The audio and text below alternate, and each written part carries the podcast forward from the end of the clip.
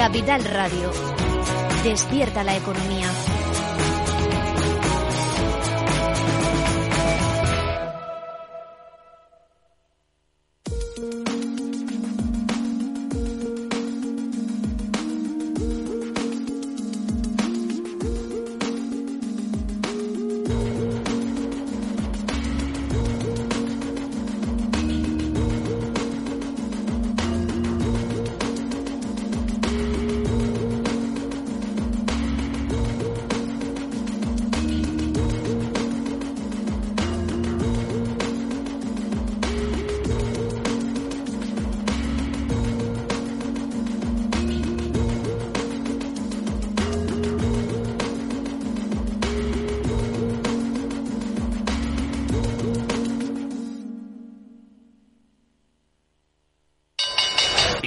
En acciones OTF sin comisiones.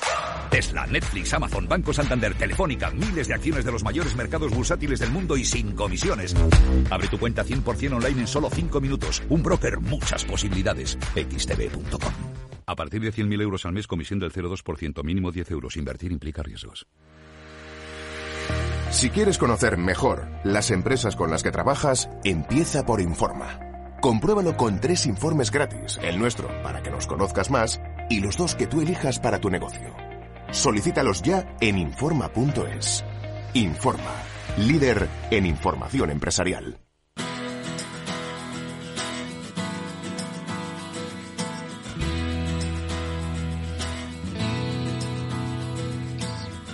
En Capital Radio, After Work, con Eduardo Castillo.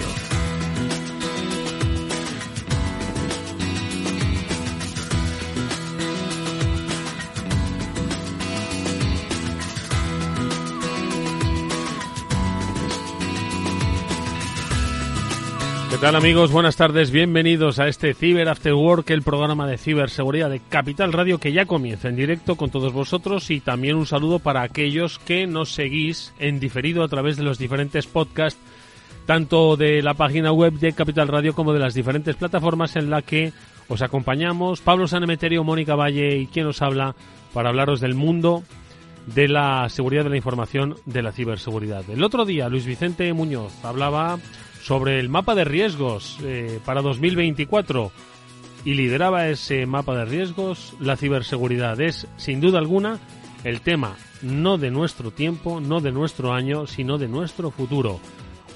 ¿O me equivoco? Mónica Valle, muy buenas tardes, ¿cómo estás? Muy buenas tardes, buenas tardes a todos. Pues desde luego es el tema de nuestro tiempo. Cada lunes lo abordamos aquí. Fíjate todos los lunes que llevamos y cada día abordamos algo nuevo. Así que ahí estamos, otro, otra semana más. Otra semana más en la que hablaremos de lo que implica no solo la relación digital en el mundo de las empresas, de la que hablaremos por supuesto, y esas vulnerabilidades que administraciones, compañías tienen en los entornos digitales, sino también la vulnerabilidad, si cabe más importante, que es la de las personas. Hoy en nuestro espacio Seguro Panda eh, hablaremos con Hervé Lambert de eh, ciberacoso, de violencia eh, a través de las redes por tu condición de género, por tu ideología, por tus creencias religiosas, por tu sexualidad. Un tema gravísimo y creciente que a veces eh, se nos antoja de difícil solución, pero bueno, trabajando y educando yo creo que es el primer paso para ello. Pablo Sanemeterio, buenas tardes, ¿cómo estás? Buenas tardes, Eduardo. Como bien dices, hay que educarse cada día y hay que ir trabajando y conociendo los riesgos a los que nos enfrentamos. Como bien decía Luis Vicente, es eh, lo, que toca en estos, en estos años, en, esta época, en la cual cada vez nos digitalizamos más y al digitalizarnos más, pues nos exponemos más y no tomamos las medidas adecuadas. Bueno, y hay que tomar medidas porque, como enseguida vais a escuchar, eh, empresas se han visto afectadas, pues por lo que ya es algo habitual. Vulnerabilidades, eh, intromisiones, robo de datos, bloqueos, secuestros de información, rescates, falta de operatividad. Esto es la ciberseguridad. Esto le compete a todas las empresas. Da igual que seáis más o menos conocidas. Tenéis que tener muchísimo cuidado y ese cuidado comienza por la securización de vuestro entorno y sobre todo de vuestra cultura. Y eso es lo que nosotros vamos a hacer, eh, pues recordando como siempre las noticias más importantes que han tenido lugar en los últimos días. Antes, breve consejo, comenzamos este programa. Bienvenidos.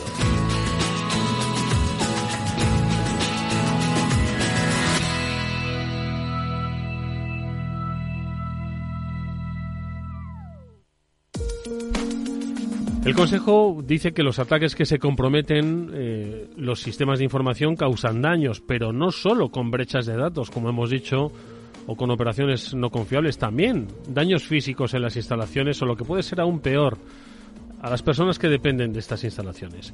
Por eso es necesario tener una seguridad Zero Trust, como la que ofrece Zscaler, que garantiza la confianza en la red y frena los ataques maliciosos. Podéis descubrir más en zscaler.es.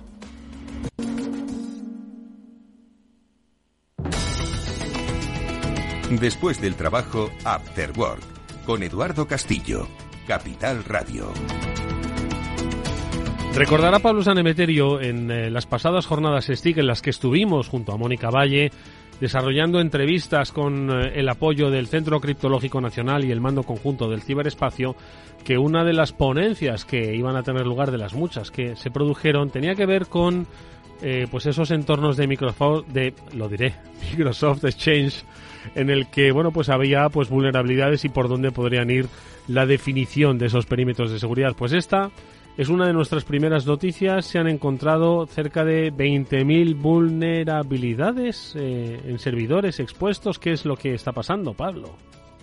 Pues eh, es un estudio de una, de una compañía en la que ha resultado de, analizar eh, un, un, software muy concreto, que son los, los servidores de correo, que pues siempre hablamos muchas veces de esa superficie exposición y máquinas que tienen demasiados puertos abiertos o puertos innecesarios, pero en el caso del correo electrónico siempre están estos puertos o siempre tienen que estar estos, puestos, estos puertos abiertos, porque al final es la forma en la que se depositan los correos y le llegan los correos a las empresas. Entonces aquí estaba hablando pues de que se han encontrado más de 30.000 eh, máquinas con software pues del 2007, 2010, 2013, software que ya está fuera de fuera de soporte y cuando tú tienes un software fuera de soporte, pues lo que suele ocurrir es que se encuentran vulnerabilidades y el, y el, y el fabricante ya no los, ya no los corrige. Entonces, algunas de ellas, pues al ser eh, software, eh, como te he dicho, pues del año 2007, 2010, 2013, tienen vulnerabilidades detectadas y reportadas de 2021 que todavía no se han corregido. Y lo grande, pues bueno, es que todavía las compañías las siguen teniendo ahí expuestas, no terminan o bien de pasarse a la nube o de pasarse a una nueva versión de, del software eh, y ahí está el riesgo. El, correo electrónico, además de estar expuesto los 24 días, las 24 horas del, día, los 365 días del año, además tiene información bastante sensible de las organizaciones con lo cual es un punto en el que se debería trabajar más y tenerlo un poco más protegido. Hombre, es que Mónica, ¿cuántos, eh, ¿cuántas instituciones, cuántas empresas tienen ahora mismo una tecnología que a ojos vista podría parecer obsoleta, con lo que conlleva para la seguridad de la información, porque no todo el mundo puede mm, comprarse el último modelo de, computación y además con todas las protecciones aseguradas. Ni todo el mundo ni todas las empresas. Y además, Edu, además de lo que estás diciendo y lo que ha explicado Pablo, fenomenal. ¿Cómo se nota que él y su empresa Vapasex se dedican precisamente a, asegurar este tipo de sistemas, ¿no? Que lo conoce perfectamente. Pues hay otro problema añadido, otro desafío añadido, que es que en, en, algunas ocasiones, en algunas empresas, tienen software o están utilizando software desactualizado porque actualizarlo puede suponer incluso problemas añadidos, eh, puede romper cosas, ¿no? Cuando a veces se actualiza algo, pero eh, deja de funcionar otra cosa o empiezan a aparecer fallos en cadena. Entonces, realmente es un problema y es un desafío para muchas compañías y de todos los tamaños también, como decías al principio, Edu. Entonces, es importante, siempre lo decimos y, lo dicen todos los expertos, que hay que mantenerlo actualizado a la última versión porque se están corrigiendo fallos y vulnerabilidades, como es este caso, que hay tantos miles de servidores que pueden estar expuestos a ataques, pero en el caso de que no sea posible por algún otro motivo, pues los equipos de seguridad o los expertos que están supervisándolo tienen que estar pues haciendo eso, una monitorización constante para que no haya ningún problema y de nuevo también esa concienciación que decimos siempre y esa cultura de los empleados para que en el caso de que llegue a pasar algo, en el caso de phishing o algún tipo de ataque de ingeniería social, pues puedan evitarlo y no caer en la trampa. Bueno, pues eh, ¿qué ocurre? Que se producen brechas de seguridad con todo lo que implica con respecto a la Agencia de Protección de Datos, pero también con todo lo que implica para la confianza reputacional de tus clientes, con todo lo que implica para la propia operatividad de tu compañía. Lo publican los compañeros de ADSL Zone, una tienda de deportes conocida por muchos de vosotros, ha sufrido precisamente una brecha de seguridad y se han filtrado datos de clientes. Estamos hablando de Sprinter. Mónica. Uy, hemos perdido a Mónica. Igual hemos perdido. Efectivamente, me habéis perdido, pero ya he vuelto. Digo, iba a decir, ¿habremos perdido a Pablo también? No, no. No, no. Pablo sé que está ahí también. Pues sí, una brecha de datos tantas veces que ocurre esto, ¿no? A empresas de nuevo, de todos los tamaños, porque todas pueden sufrirlo. Una brecha de datos que al final los mayores perjudicados son siempre los clientes o los, los dueños de esos datos que somos nosotros los usuarios, ¿no? En este caso, pues han sido datos filtrados eh, tan sensibles como los nombres completos, nombres y apellidos, DNIs, también dirección postal de los usuarios. Eh, ¿Qué pasa? Que como siempre ocurre cuando hay una filtración de datos en los que unos ciberdelincuentes han podido acceder a toda esa base de datos con estos, con esta información tan sensible, es que pueden llegar a utilizar este tipo de datos, estos datos, para realizar otro tipo de ataques. Ataques de ingeniería social, ataques eh, relacionados con phishing, con suplantación de identidad. Así que es importante que todos los usuarios siempre estemos atentos a este tipo de ataques y en este caso, pues eh, los usuarios o los clientes que hayan accedido, que hayan comprado en esta, en esta tienda, pues que tengan cuidado con esos datos o posibles ataques que puedan estar utilizándose. Pablo. Pues como vemos, una, una brecha de seguridad más. La compañía está indicando que se está haciendo la investigación para ver por dónde se ha podido producir el, el fallo. Espero que pues bueno se, se sepa pronto cuál fue un poco la vía que usaron o por la cual se ha producido esta fuga de información y también pues eh, recalcar que ello eh, indica el, el, el, afectado que no se guardan datos de tarjeta bancaria ni contraseñas de su cuenta con lo cual en principio estos datos aparentemente por su comunicado no deberían estar eh, afectados ni dentro de esa fuga de información lo cual bueno no le resta gravedad porque claro correos electrónicos direcciones donde se mandan paquetes o direcciones de los clientes son datos de alta sensibilidad bueno, pues quien piense que no va a ser nunca atacado porque ¿qué voy a ofrecer yo? Vas a ofrecer dinero principalmente, no tanto por el rescate, sino porque la ciberseguridad es eh, un negocio. Y si no que se lo digan, pues a uno de los grupos más activos en eh, la red y que ha sido pues eh, eh, considerado como uno de los que más ha subido en el ranking de ingresos a propósito de acciones eh, de ciberseguridad, bueno, de ciberdelincuencia en este, en este caso. Estamos hablando de un grupo de ransomware llamado Black Basta. Mónica, ¿quiénes son? Fíjate, Black Basta pues es uno de los grupos más activos eh, especializados en ransomware. Fíjate que muchas veces decimos que los ciberdelincuentes, que el cibercrimen está cada vez más especializado, que está muy profesionalizado y hemos nombrado muchas veces a estas eh, ciberbandas, a estas bandas criminales que se dedican o a lanzar ataques de denegación de servicio o a hacer, en este caso, ataques basados en ransomware, que es el secuestro de información, ¿no? Entonces, eh, pues una, una empresa de, de seguros ha dicho, voy a ver si consigo calcular de alguna manera eh, cuánto ganan este tipo de, ciberbandas, ¿no? Del cibercrimen.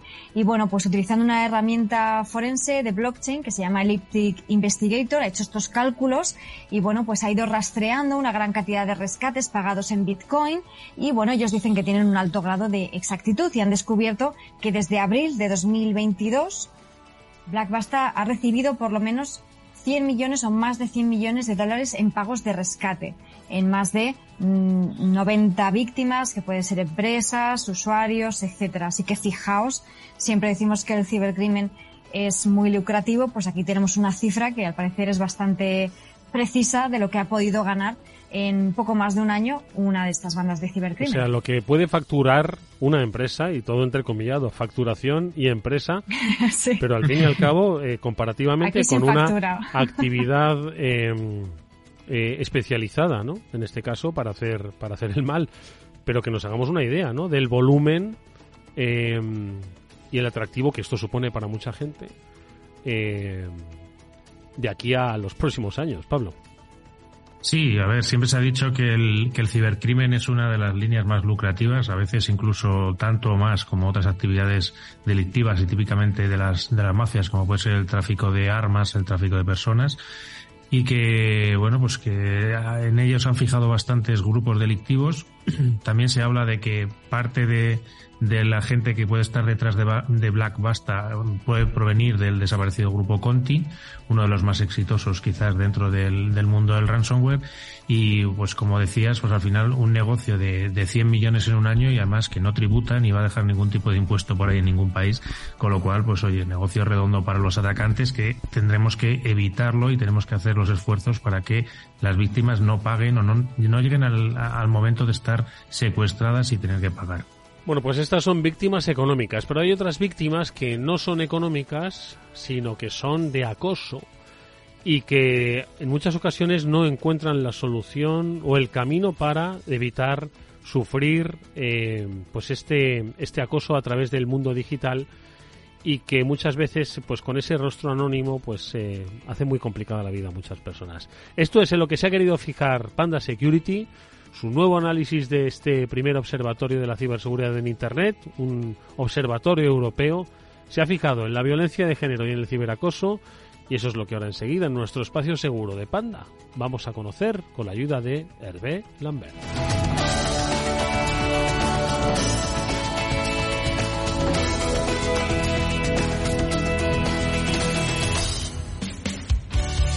Espacio Seguro todo lo que debes saber para que tu día a día en Internet sea más seguro. De la mano de Panda Security.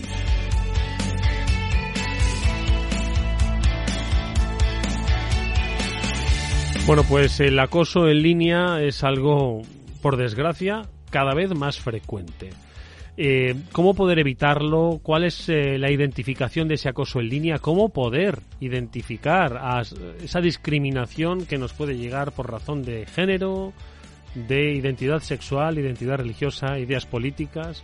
Bueno, pues es algo en lo que han querido reparar desde Panda Security y vamos a comentar, sobre todo para identificar y luego, ¿por qué no?, encontrar soluciones con la ayuda siempre útil de Hervé Lambert, que es Global Consumer Operations Manager de Panda. ¿Cómo estás, Hervé? Un gusto escucharte.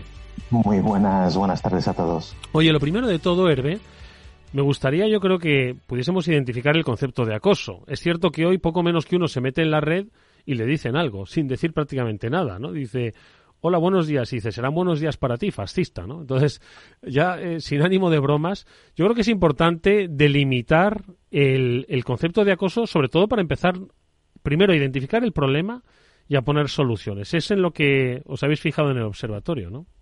Sí, sí, sí, correcto. Em, primero queríamos aprovechar un poco el Día Internacional de, para eliminar la violencia de, contra la mujer, que era el 25 de noviembre, para lanzar ah, una nueva eh, parte del, eh, del, estudio del observatorio.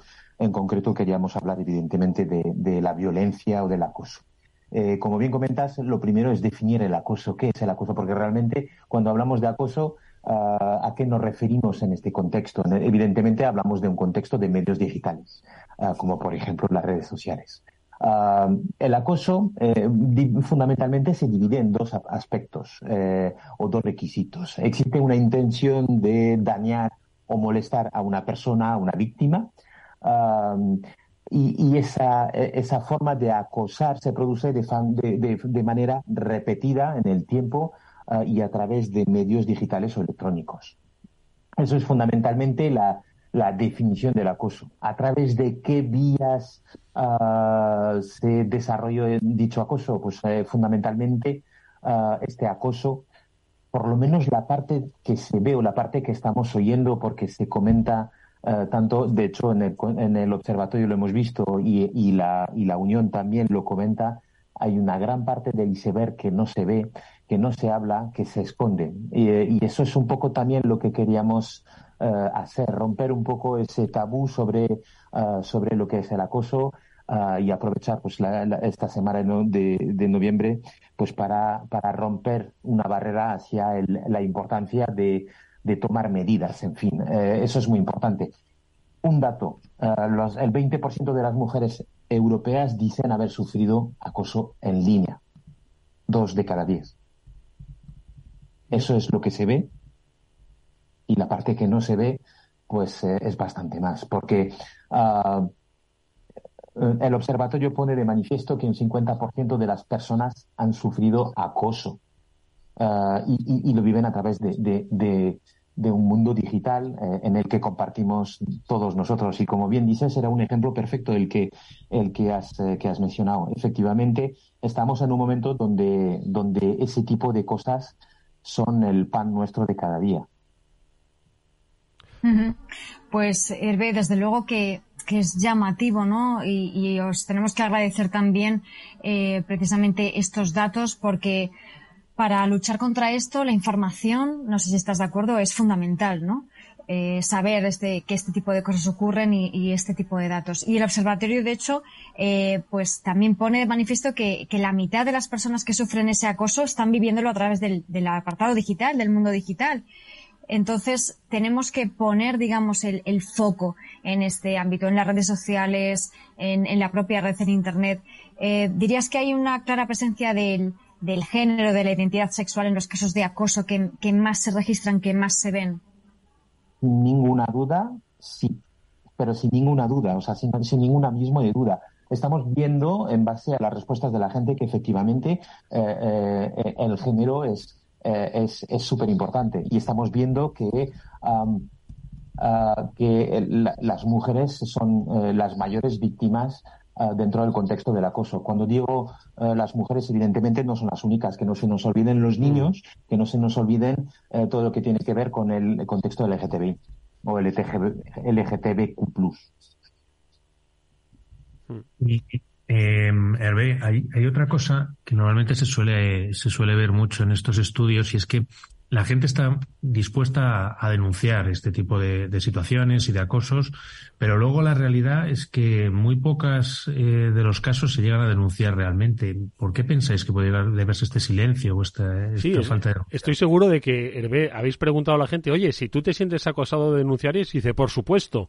Pero claro, lo que dice Pablo y lo que refleja el observatorio cuando de repente dicen, oye, me siento acosado y te lo, como lo, lo, habéis dicho al principio, te lo quedas para adentro, lo guardas, ni siquiera lo compartes, una especie de vergüenza. Yo creo que es muy interesante lo que os haya dicho el observatorio sobre esto.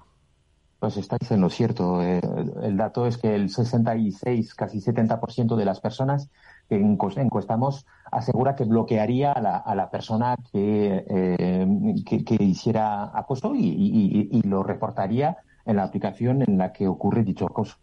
Eh, la realidad es completamente distinta. Eh, la realidad es que uh, pues hay un porcentaje cercano al 40% que, que opina que lo mejor es no compartirlo uh, y lidiarlo con ello personalmente. ¿Cuáles son las motivaciones que hacen que esto es, un hecho? Pues fundamentalmente el miedo. Tenemos miedo a que nos, uh, que nos aíslen, que nos rechacen, la vergüenza, el sentimiento de culpa, pues igual he hecho algo mal, igual le he dado pie a esa persona para que uh, pues se sienta um, confiado conmigo y de repente pues le, le dé pie sin darme cuenta a que él pues me, me, acose o me hable de esta forma o me ataque de esta forma.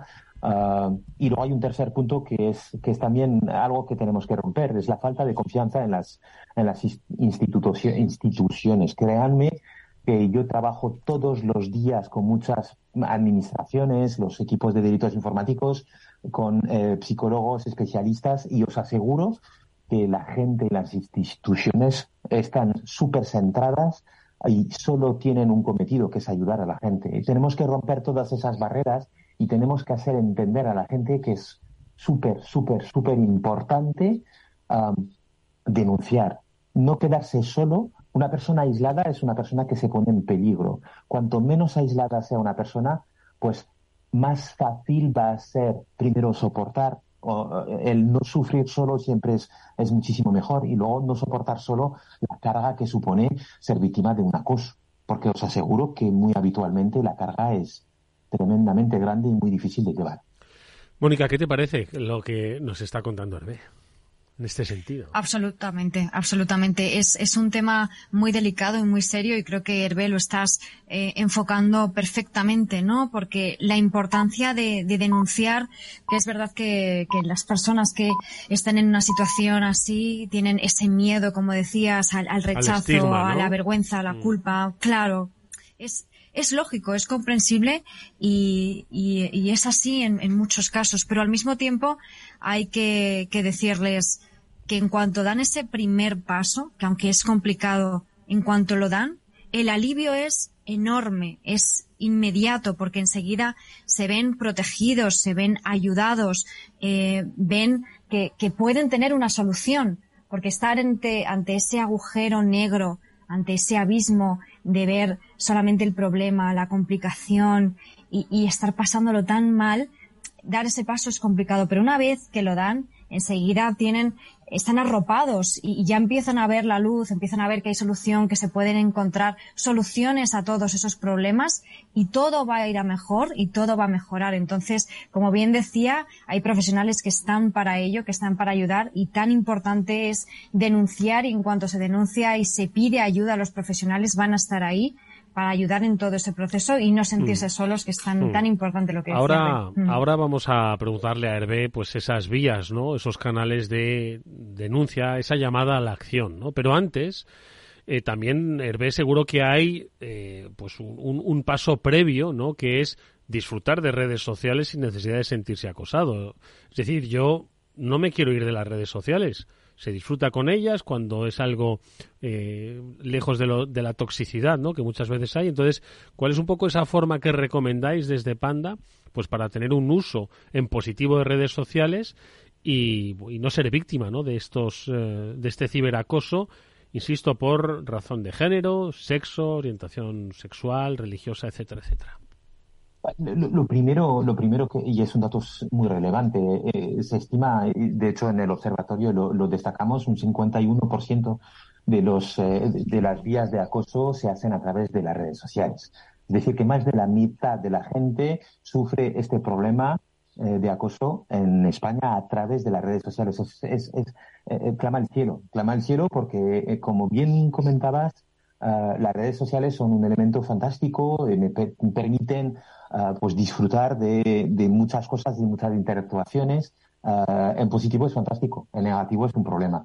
Entonces, eh, creo que es muy importante eh, recordar cosas muy básicas, cosas muy, muy, muy básicas y tener algunos consejos. Lo primero, las redes sociales deben de ser privadas y con invitación. Es decir, no, no puedo ser un, un, una, un, una, entidad pública eh, en las redes sociales, a no ser que lo quiera así, pero entonces también tengo que valorar y poner en la balanza lo buen, los pros y los cons.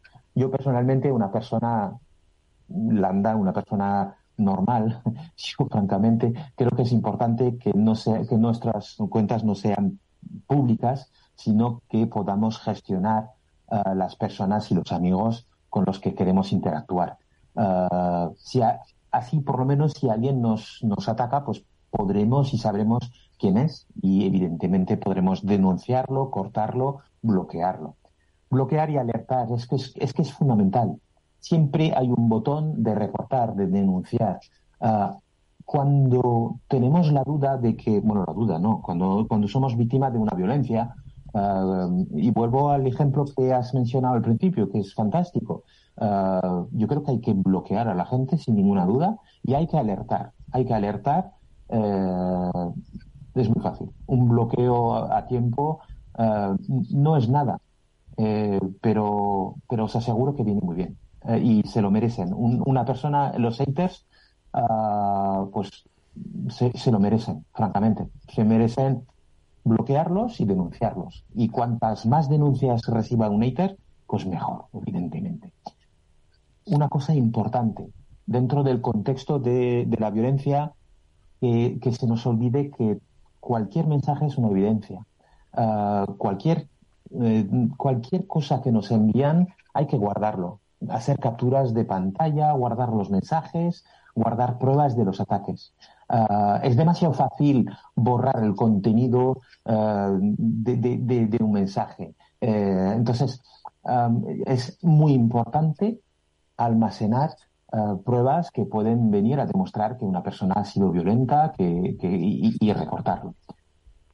Otra, otra cosa muy importante. Eh, los contenidos que compartimos. Mm, yo tengo la regla del, tablón de anuncios eh, y, lo utilizo muchísimo. Si tienes un tablón de anuncios en, un sitio público, si vas a publicar una foto, si vas a publicar un texto, si vas a publicar una opinión, ¿La pondrían en el tablón de anuncios de tu universidad, de tu trabajo, de tu casa, de tu urbanización, lo que sea donde vivas, eh, de tu club de, deporte? Si la respuesta es negativa, pues no lo publiques en la web, evidentemente, en las redes sociales tampoco, sobre todo en las redes sociales no lo hagas. Y luego, pues, vigilar, somos una comunidad, somos un grupo, somos sensores. Ah, una persona puede estar en peligro, puede ser eh, puede no conseguir em, solventar un problema de acoso y para eso estamos los amigos. En el, en el mundo físico estamos para eso, pero también en el mundo digital y se nos olvida muchísimo. Eh, y, a veces las personas necesitan pues que les abramos los ojos, que les ayudemos, que les digamos, que les, que les hagamos sugerencias, que les demos el tipo, sugerencia de, oye, bloquealo, oye, denúncialo, no aguantes más este tipo de cosas. Y eso es Ah, tenemos que ayudar y proteger también a nuestros amigos o a nuestra comunidad. Y desde luego, todos estos consejos son, son buenísimos, todo lo que traes desde Panda y, y, toda la capacidad que la gente debe tener en cuenta de que, oye, no eres culpable del acoso, no eres culpable de, de toda esta estigmatización que te puedes pensar que vas a tener y, aquí quería preguntarte un poco, Orbe, por, por otros recursos o, qué elementos puede tener alguien que sufra acoso, aparte de todo esto que hemos dicho de bloquear, de navegar de forma segura. Si aún así lo siguen sufriendo, ¿qué, recomendaciones les hacéis? Pues eh, sin ninguna duda reportarlo a, los, a las autoridades y a las asociaciones que existen. Eh, acoso contra la mujer o violencia de género 016. Es un teléfono gratuito eh, que existe, que sabemos que existe, utilicémoslo. El, WhatsApp de este, de, este, de este grupo es el 600 000 Uh, y es muy importante. Es muy importante, insisto, es muy importante que yo lo denuncie, pero también es muy importante denunciar presunciones de, acoso. si eres menor de edad, pues hay un teléfono de la Fundación ANAR, una fundación excelente de grandes profesionales el número de teléfono es el 920-2010. en el Ministerio de, Igualdad hay una web de recursos de apoyo y de prevención en caso de violencia de género. Todo esto son, son materiales que tenemos a disposición de, todos nosotros, números de teléfono, y les aseguro que es muy importante denunciar, dar el paso. si hay, hay, muchísimos tipos de acoso. Eh, vamos desde el insulto, la difamación, pero también vamos con, asuntos de publicación de fotos íntimas, de información personal, eh, que, afectan a una persona de una forma completamente distinta, eh, que pueden arruinar la vida digital de una persona, la vida profesional de otra. Y, es, es muy importante tener a mano pues, el contacto de la policía, de los equipos de delitos informáticos, también del 016 y de la Fundación ANAR. Mm. Pues yo creo que ha quedado muy bien definido cuál es el problema al que nos enfrentamos, un problema creciente que requiere de una acción colectiva, eh, que empiece por la formación y la educación y luego pasar a la acción, la recomendación que nos ha dado Herbel Lambert. Hay recursos, hay herramientas, no os sintéis solos ni avergonzados por eh, un acoso que como en cierto modo físicamente no nos afecta, decimos, bueno, pues no mira el móvil, no, pero queremos estar en la vida digital de una manera saludable. Y nadie tiene derecho a echarnos de ella, eh, y menos eh, con ese carácter delictivo. Así que ese apartado sobre violencia de género y ciberacoso que ha dedicado el Observatorio de la Ciberseguridad en Internet de Panda Security, hoy cobra más importancia que nunca. Nos lo ha adelantado Hervé Lambert, Global Consumer Operation Manager de la compañía, al que como siempre es un placer escuchar y anotar sus buenos consejos. Hervé, nos vemos en un próximo programa. Hasta muy pronto. Hasta muy pronto, muchas gracias. Adiós.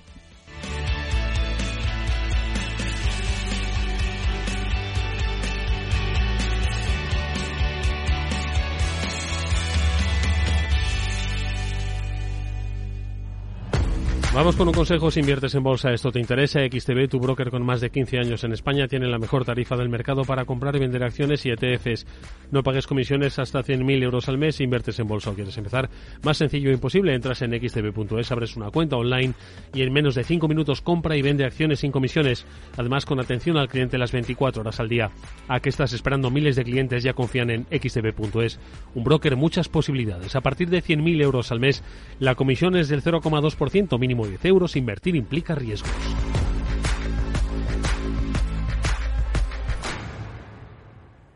Para personas inquietas, Capital Radio.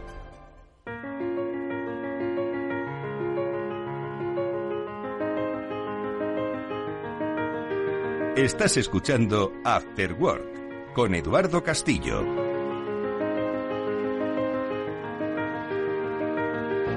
Enseguida vamos a hablar con uno de los protagonistas de las jornadas STIC, uno de los cientos de protagonistas. Nosotros hemos elegido por aprecio y también por representatividad Antonio Grimaltos. Quizás nuestros oyentes le conozcan, él es un especialista de la Administración Pública en la Consellería de Sanidad de la Generalitat Valenciana y con él aprendemos mucho sobre cómo securizar esos entornos, que es que son muchos hospitales, instituciones, pueblos. Bueno, pues enseguida le vamos a saludar, pero antes lo hacemos para recordar lo bien que estuvieron las decimoséptimas jornadas STIC mm, y quintas jornadas de ciberdefensa que organizó el CCN y el Mando Conjunto del Ciberespacio. Allí estuvimos en eh, el programa Cyber After World de Capital Radio y allí que pudimos charlar con mucha gente. Pablo. Así es, Eduardo. Tenemos la suerte de un año más estar en las jornadas STIC como radio oficial de, estas jornadas STIC y, de, organizadas también en conjunto con el mando del mando de la ciberseguridad, mando conjunto de la ciberseguridad. Y, la verdad es pues que es un, es un gusto poder estar allí en, la, en las jornadas, ver cómo son un evento que más gente congrega, que congrega del sector público, del sector privado, de la academia, de la universidad, de, de todas, de todas partes, incluso del mundo del hacking. Y, es un sitio, la verdad es que se, se convierten en, en, esas jornadas en las que todo el mundo va a saber y, y no sé si, vosotros habéis tenido la sensación, pero yo he tenido la sensación de ver a mucha gente y no haber tenido casi tiempo de poder hablar con ellos porque ibas casi de uno a otro saltando, yendo a, a, caras conocidas como, como la de Antonio y tantas otras personas que, que pasaron por allí y sobre todo además también con mucha actualidad, con muchas eh, ponencias con, de, de, actualidad y con, con grandes profesionales compartiendo sus trabajos. Mónica. Sin duda, totalmente suscribo las palabras de Pablo porque es un evento en el que eh, pues está todo el, todo el sector, ¿no? Todos los profesionales, fijaos que, que lanzaban la nota de prensa el, el viernes pasado y, y han reunido a más de 13.000 profesionales de la ciberseguridad estos tres días en las jornadas STIC de 37 países distintos. Además, precisamente como dan la opción de seguirlo también vía online, porque eh, lógicamente el espacio pues, eh, pues tiene el, aforo que tiene, ¿no? Tiene un límite. Entonces, más de 6.600 personas pudieron acudir de forma presencial, que además, como ya sabéis y lo comentamos, tuvieron que cerrar el registro presencial porque ya se agotaron las, las entradas y 7.000 conexiones online precisamente pues por eso también se pudo ampliar a tantísimos países distintos, ¿no? Eh, allí pues muchísimos profesionales de Iberoamérica que acudieron presencialmente tanto a ver las conferencias y asistir al Congreso como también a impartir eh, charlas y ponencias, como sabéis que hay una relación eh, tan, tan grande y tan fructífera entre Latinoamérica y España. Pues eh, la verdad es que uh, hubo muchísimas ponencias, hubo muchas mesas sectoriales.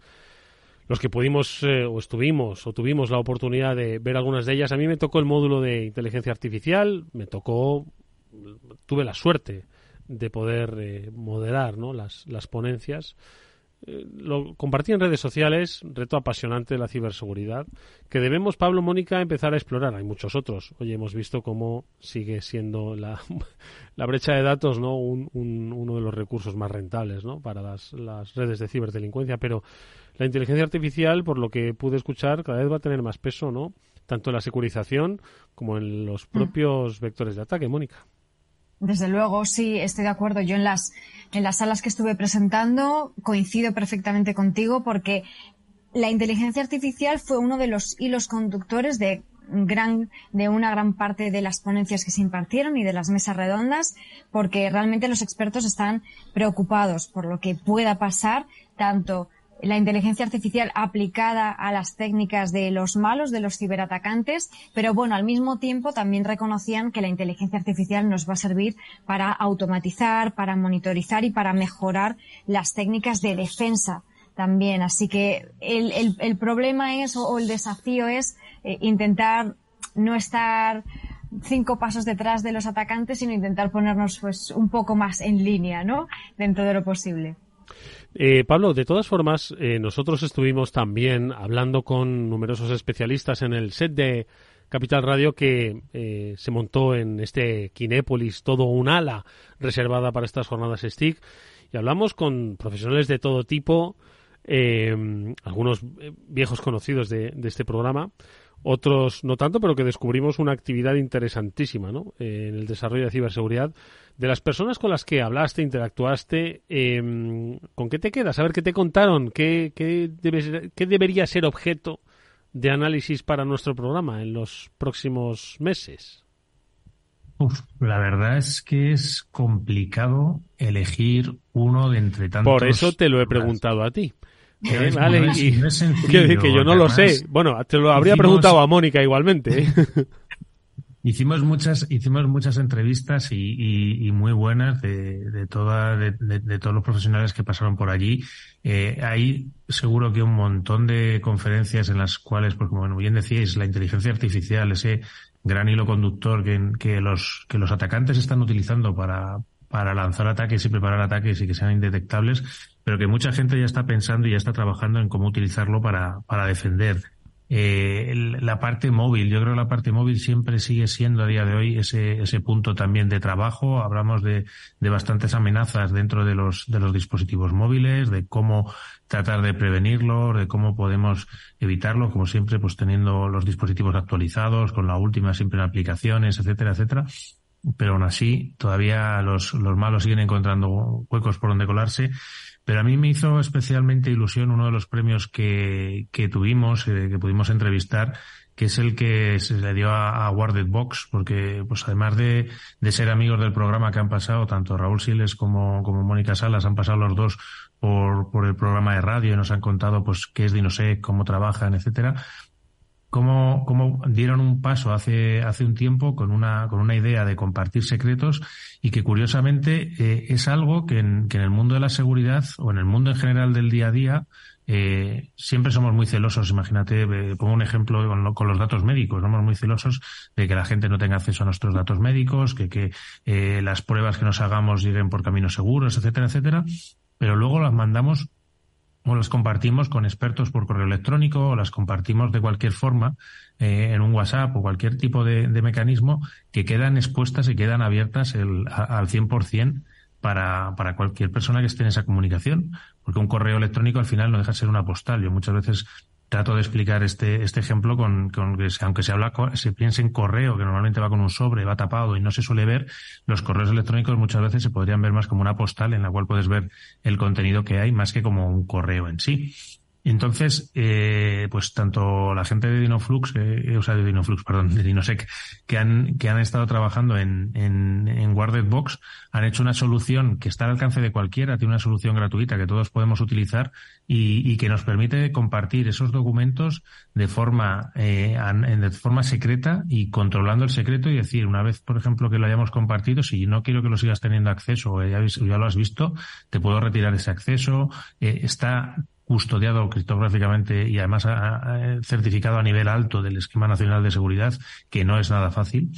Eh, y, y, la verdad es pues que en ese siempre tengo que decir que tengo un, un pequeño un, un, un, pequeño huequecito en el corazón para, para este proyecto tan interesante y tan importante a la hora de compartir secretos, que no nos damos cuenta muchas veces de cómo compartimos las cosas. Bueno, pues eh, quien también compartió eh, su conocimiento un año más fue nuestro siguiente invitado, Antonio Grimaltos, el cual, como especialista de la Consejería de Sanidad de la Generalitat Valenciana, habló de amor y de amor y desamor. Vamos a hablar con él.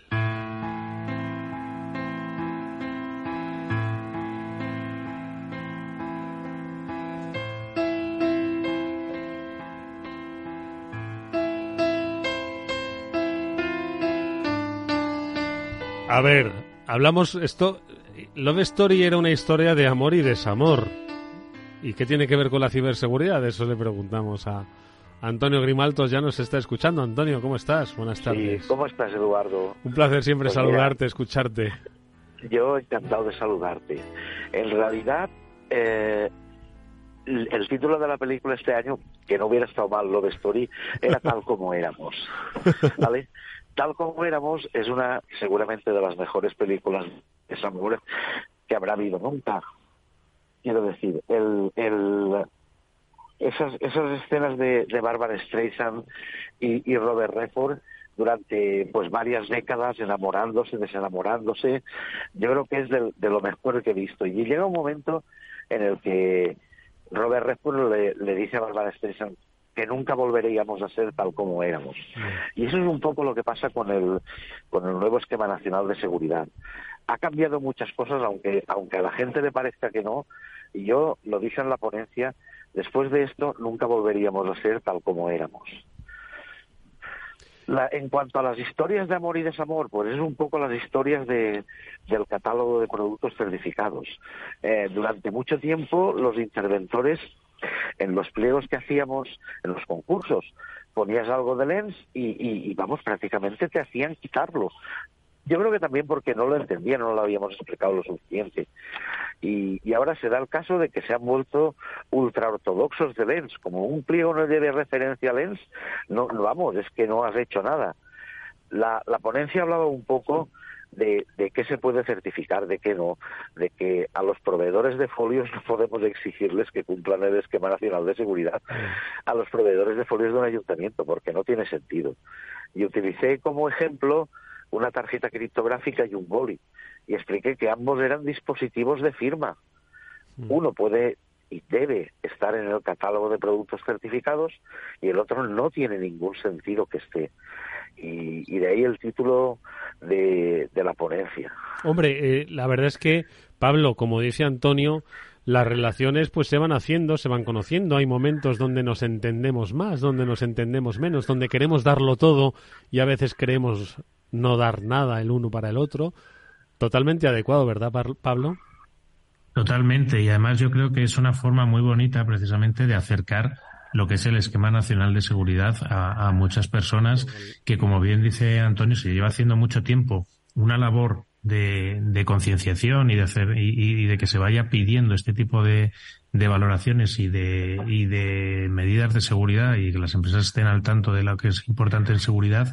Pero como bien relata, yo creo que se está yendo un poco hacia el otro lado, nos estamos pasando quizás un poco de frenada, como bien indica, pidiendo a determinadas empresas que igual no tienen un sistema informático o que no hacen nada informático con la administración, más proveer de determinados materiales fungibles, pues cosas un poco más eh, pues, que nos estemos pasando. Pero vamos, a mí lo que creo que me gustó también, lo que le quería preguntar a Antonio de la, de la ponencia es que creo que tuvo bastante interacción ¿no? con el público, si no me equivoco.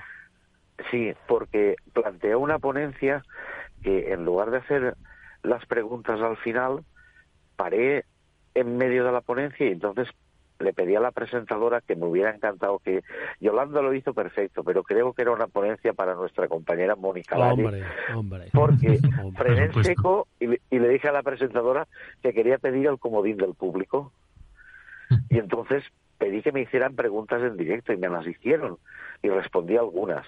De todas maneras, usé también preguntas que me habían enviado, preguntas como y sobre todo es la, el, catálogo es el gran desconocido. Y yo creo que, que Pablo coincidirá conmigo en que exigimos que para prestar un servicio de EDR el producto esté certificado y qué ocurre si a mitad del contrato ese producto pierde la certificación, porque puede ser, de hecho ha pasado. Y yo abogaba un poco, pues porque lo que dice la, la legislación es resuelve el contrato. Pero claro, si resuelves el contrato te quedas sin EDR. ¿Y qué haces una consellería con 50.000 puestos de trabajo sin un sistema de protección, por malo que sea? Y entonces lo que hablábamos fuera de que, de que no solo tendríamos que incluir que cumplan el, el esquema nacional de seguridad determinadas soluciones, sino que tenemos que ser capaces de comprobar en el tiempo que siguen cumpliendo y tener una serie de medidas que no nos obligue a provocarnos nosotros, a nosotros mismos, una denegación de servicio. Totalmente, porque al final y quedarte sin, sin un EDR, que son esas medidas básicas de, de trabajo eh, y de securización, es, puede suponer mayor riesgo que seguir utilizando, como bien dices, una que no esté certificada. ¿Eh? Pero, que haya perdido la certificación, Pablo. Mm, exacto. Que puede darse el caso. Hacen una actualización y, y era un poco eh, acercar eso. Y otra cosa que yo creo que le gustó mucho a la gente es que eh, tú tienes el catálogo de productos certificados. Tienes lo que el organismo de certificación certifica y publica en el BOE como categoría lince, etcétera. Y tienes los certificados que las empresas publican. Y ahí al final lo que lo que hice fue poner en un único sitio las tres webs a las que tienes que acceder para consultar cualquier cosa. Aparte de que yo creo que una transparencia que tuvo mucho éxito fue la de qué significa certificar que es la otra cosa, ¿no? Un producto es certificado. ¿Y qué significa eso? Y, ahí acudí otra vez al, bueno, el permiso de Eduardo al cine y puse el ejemplo, si habéis visto Juego de Tronos, de, de, Samuel Tarly que mata a un caminante blanco con un puñal de vidriagón. Y yo decía, Samuel Tarly es el primer certificador de la historia. Ha comprobado que un, el vidriagón mata a los caminantes blancos, es decir, alguien de honestidad probada ha comprobado que un producto hace lo que tiene que hacer y además lo hace bien. Y además, adquiriendo esos productos que están certificados, están ayudando a cumplir con el esquema nacional de seguridad, porque todos los productos en cierta forma cumplen alguna de las medidas de protección de las que el esquema nacional de seguridad exige. Oye, Mónica, no sé si nos va a dar tiempo. Dos minutos, uno y medio nos queda para, eh, pues yo no sé, darle las gracias a Antonio por haberte elegido como moderadora favorita de, este, de estas jornadas. ¿eh? Bueno, a ver, Antonio es que ya sabe que yo soy una fiel seguidora y, y, fan, desde luego, de sus ponencias. Es que cuando se transmiten las cosas con la pasión con la que lo hace él, porque realmente le apasiona su trabajo y eso se transmite y lo comunica, pues es maravilloso. Y desde luego, pues prueba de eso es que sus ponencias siempre las hace tan participativas, ¿no? Realmente quiere que el público hmm. interactúe con él, ¿verdad, Antonio? Bueno, hoy, hoy lo ha conseguido unos minutos solo al final del programa interactuar con nosotros, pero nos tiene que prometer que cuando vuelva por Madrid, que seguro que será pronto, nos avisa con tiempo y se viene a este Cyber After Work a poder charlar de cine, de buena música y ya si eso un poco de ciberseguridad. Antonio Grimaltos, pues siempre un gusto haberte escuchado. Gracias. Hasta muy pronto, Antonio. Muchísimas gracias a vosotros, a todos, ¿vale? Y gracias, por supuesto, a Pablo y a Mónica, los mejores especialistas de ciberseguridad. Tenemos la fortuna de tenerlos en este Ciber After Work. Gracias, Pablo. Gracias, Mónica. Nos vamos. Gracias a ti, Eduardo. Víctor Nieva, gracias, querido. Ha sonado muy bien este programa. Nos vemos mañana. Adiós.